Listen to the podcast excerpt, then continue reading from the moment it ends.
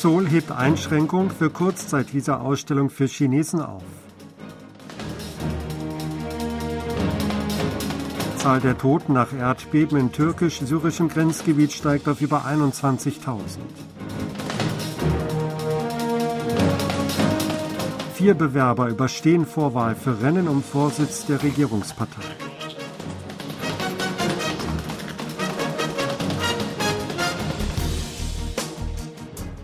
Die südkoreanische Regierung hat beschlossen, die Einschränkung der Kurzzeitvisa-Ausstellung für Chinesen ab Samstag und damit früher als geplant aufzuheben.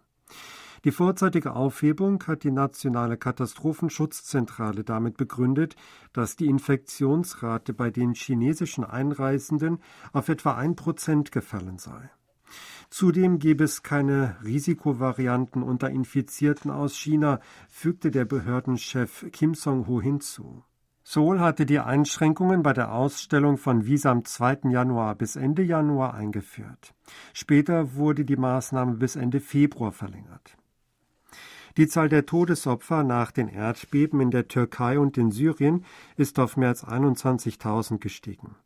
Allein in der Türkei wurden mit Stand Donnerstag fast 18.000 Tote gezählt. Nach Angaben der syrischen Behörden und der Zivilschutzgruppe Weißhelme gibt es etwa 3000 Verstorbene in Syrien. Damit wurde die Zahl der Todesopfer nach der schweren Erdbebenkatastrophe in Ostjapan im Jahr 2011 übertroffen. Zudem wurden etwa 78.000 Verletzte gemeldet. Weil das Katastrophengebiet sehr weiträumig ist, ist es jedoch schwierig, den genauen Umfang der Personenschäden zu ermitteln. Experten vor Ort gehen davon aus, dass über 200.000 Personen unter den Trümmern eingestürzter Häuser verschüttet sein könnten.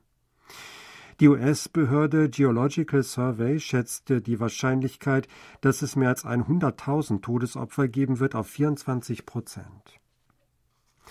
Vier Bewerber um den Vorsitz der regierenden Partei Macht des Volks haben die Vorwahl überstanden. Es sind Kim Gi-yeon, An Chol-soo, Chon Haram und Hwang Yo-an. Entsprechende Vorwahlergebnisse gab der Leiter des Wahlkomitees der Partei, Yu Hyung-soo, am Freitag bekannt. Die Vorwahl sei in Form einer Umfrage erfolgt, bei der 6000 Parteimitglieder mit Stimmrecht am Mittwoch und Donnerstag befragt worden seien, hieß es.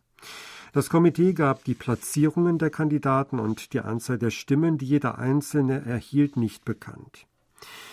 Die Partei wählt auf dem Parteitag am 8. März ihre neue Führung.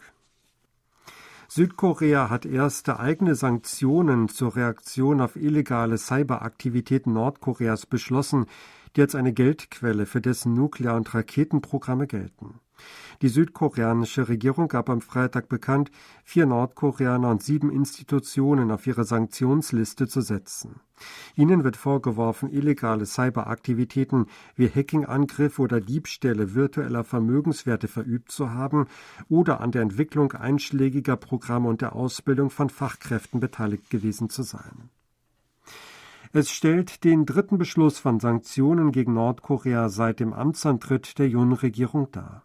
Es ist zudem das allererste Mal, dass Südkorea Sanktionen gegen Nordkorea im Cyberbereich verhängte.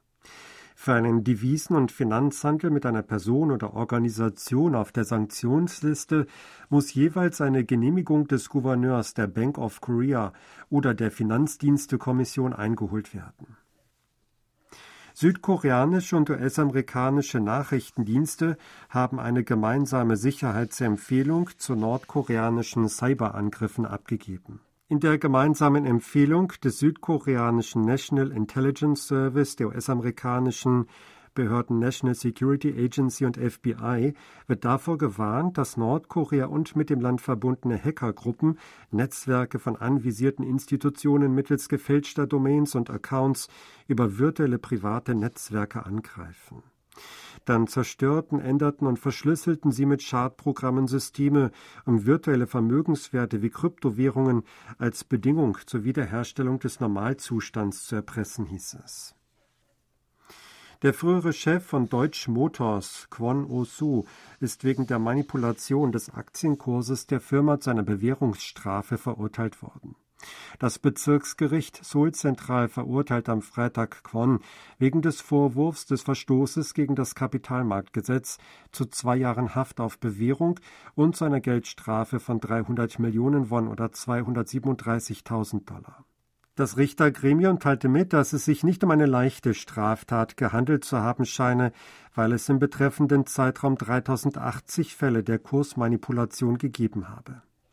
Die Staatsanwaltschaft gab bekannt, dass für die Kursmanipulation 157 Konten im Namen von 91 Personen genutzt worden seien. Es gibt Indizien, dass auch Konten der Präsidentengattin Kim Gon-hee dafür genutzt wurden. Die Staatsanwaltschaft setzt nach eigenen Angaben Ermittlungen gegen Personen, die mit Deutsch Motors im Zusammenhang stehen, fort, darunter auch Kim. Das Oppositionslager fordert die Einsetzung eines unabhängigen Sonderstaatsanwalts für Ermittlungen gegen die First Lady. Die Europäische Union wird voraussichtlich eine umfassende Untersuchung des Geschäfts zwischen den beiden koreanischen Fluggesellschaften Korean Air und Asiana Airlines einleiten. Unter Berufung auf mehrere Quellen berichtete Reuters am Donnerstag, dass die geplante Übernahme von Asiana durch Korean Air voraussichtlich einer umfassenden Kartelluntersuchung der EU ausgesetzt sein werde. Grund seien Bedenken hinsichtlich der Marktmacht des fusionierten Unternehmens. Die umfassende Untersuchung scheint sich auf die Untersuchung der zweiten Phase der Übernahme zu beziehen. Nach Angaben der Europäischen Kommission legte Korean Air am 13. Januar einen Bericht über seinen Übernahmeplan vor, zwei Jahre nach vorläufigen Konsultationen mit der EU. Wenn der Plan in der ersten Phase nicht genehmigt wird, führt die EU-Regulierungsbehörde eine Untersuchung der zweiten Phase für bis zu 130 Tage durch. Der Deal scheitert, wenn er in der zweiten Phase nicht genehmigt wird. Korean Air strebt seit November 2020 die Fusion mit Asiana an. Hierfür muss die koreanische Fluggesellschaft noch in der EU, den USA, Japan und Großbritannien eine Genehmigung einholen. Die USA haben China vorgeworfen, Aufklärungsballons in großer Höhe in 40 Länder einschließlich der USA fliegen lassen zu haben. Dahinter stecke die Volksbefreiungsarmee Chinas, teilt ein hochrangiger Beamter des US-Außenministeriums in einer Erklärung am Donnerstag mit. Die USA würden gegen die Verletzung der Souveränität hart vorgehen. Die USA würden ihr Überwachungssystem verstärken, um den Eintritt eines chinesischen Aufklärungsballons im Luftraum über dem US-Festland im Voraus zu blockieren. Sie würden sich darauf konzentrieren, zu verhindern, dass US-Technologien für die Modernisierung der chinesischen Truppen verwendet würden, hieß es weiter. Die US-Regierung brachte bei Pressetreffen bisher nicht zur Sprache, ob ein chinesischer Ballon auch in den südkoreanischen Luftraum eingedrungen war. Angesichts der Frage, ob in Südkorea oder in Nordkorea ein chinesischer Aufklärungsballon entdeckt worden sei, teilte das US-Außenministerium nur mit, man werde solche Gespräche mit Verbündeten unter Ausschluss der Öffentlichkeit führen. Hype, die Agentur der K-Pop-Band BTS, will Anteile am Unterhaltungsunternehmen SM Entertainment übernehmen. Hype gab am Freitag bekannt, Aktien von SM Entertainment im Wert von 422,8 Milliarden Won oder 334 Millionen Dollar im Besitz des SM-Gründers Isuman zu erwerben. Mit dem Schritt wird Hype mit einem Anteil von 14,8 Prozent größter Aktionär bei SM Entertainment. Zurzeit ist ihm mit einem Anteil von 18,46 Prozent größter Aktionär.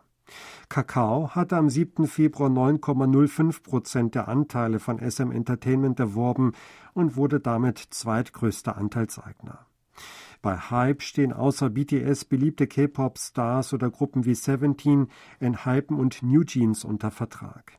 SM Entertainment betreut unter anderem Tongbang Shingi, Shiny, EXO und aespa. Die südkoreanische Eiskunstläuferin Kim Ye-lim ist bei den vier Kontinentemeisterschaften im Dameneinzel nach dem Kurzprogramm an die Spitze gelangt. Bei dem Wettbewerb in Colorado Springs im US-Bundesstaat Colorado erhielt Kim am Donnerstag 72,84 Punkte im Kurzprogramm. Mit ihrer Saisonbestleistung rangierte die 20-Jährige auf Platz 1.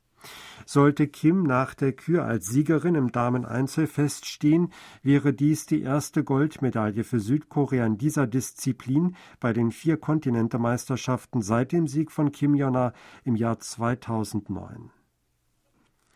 Die koreanische Show Physical 100 ist 15 Tage nach der Veröffentlichung zur weltweit beliebtesten Show auf Netflix aufgestiegen.